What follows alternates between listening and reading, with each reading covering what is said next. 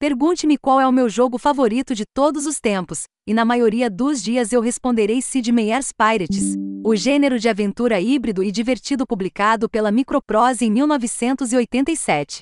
A Microprose era uma empresa de software famosa por simulações, estratégia, jogos de guerra e ocasionalmente experimentos de flexão de gênero. Essa marca foi ressuscitada recentemente, e embora a maioria dos jogos anunciados seja voltada para jogos de guerra tradicionais, eles também estão lançando o High Fleet híbrido, descrito como um jogo de ação e estratégia de futuro distante, envolvendo aeronaves lutando uma guerra civil durante a morte de um império. A narrativa do que você faz no High Fleet parece fascinante. Você negocia com os senhores da guerra locais por alianças, códigos de crack, projete novos navios, Voe com eles em combate intenso, desviando de balas e lançando mísseis. O High Fleet também é inteligentemente montado, com uma interface diegética que permite que você acesse as diferentes partes da experiência do jogo através da janela do seu carro-chefe. Quer interceptar uma mensagem? Clique no receptor do telefone na parte superior da tela para acessar a interface de rádio e, em seguida, use a roda do mouse para girar os mostradores e encontrar os sinais. O problema central do High Fleet é que todo minijogo tem obstáculos semelhantes a astrolábios. Recebo um tutorial que me ensina a interceptar transmissões, por exemplo, mas uma vez que começo a interceptar essas transmissões por conta própria, não tenho ideia do que elas fazem ou significam. Existe todo um sistema para lançar ataques furtivos, mas mal consigo ver como ou por que isso importa. Parte disso se deve a um tutorial ruim, onde você aprende coisas que pode fazer sem saber o porquê. Mas a confusão não diminui exatamente na campanha principal. Cada novo sistema que encontro aumenta minha confusão, não minha fantasia de jogar como comandante de dirigível, exceto o sistema de cartas e o sistema de diplomacia baseado em diálogo, que é direto e eficaz. Vamos pegar o combate muito importante. Sua frota tem um certo número de navios menores, como fragatas e corvetas, que você controla durante os combates. Você pode ter vários deles, mas na verdade você só controla um de cada vez, em uma peça de combate aéreo no estilo de atirador duplo, VAS para mover, mouse para mirar e depois disparar,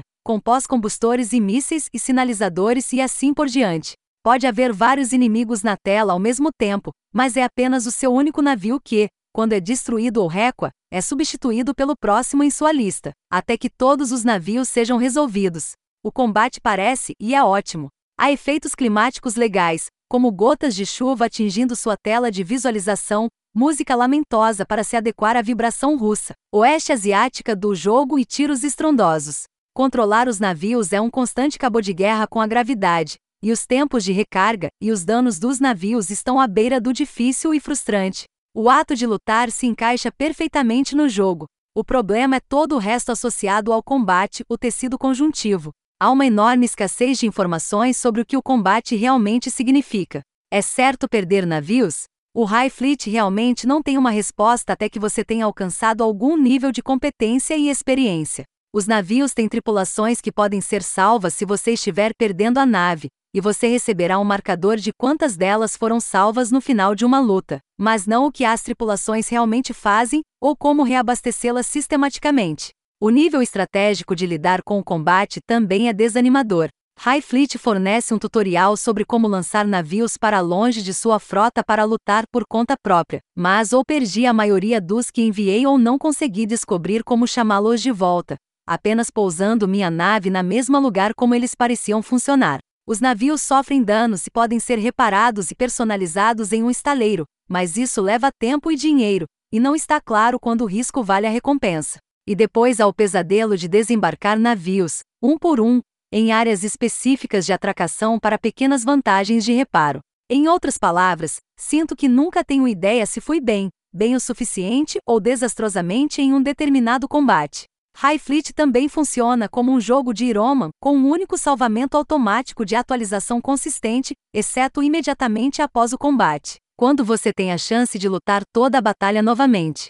O que significa que depois de cada combate eu tenho que decidir, sem contexto estratégico, se preciso tentar isso de novo. Você pode ter paciência para decifrar esses sistemas. A interface inteligente e o estilo atraente podem atraí-lo e inspirá-lo a descobrir o que cada parte dele significa. Talvez você seja um jockey de vara dupla e o combate faça todo sentido para você. Existem muitos componentes que podem atrair o jogador imaginário na minha cabeça, mas esse jogador não sou eu.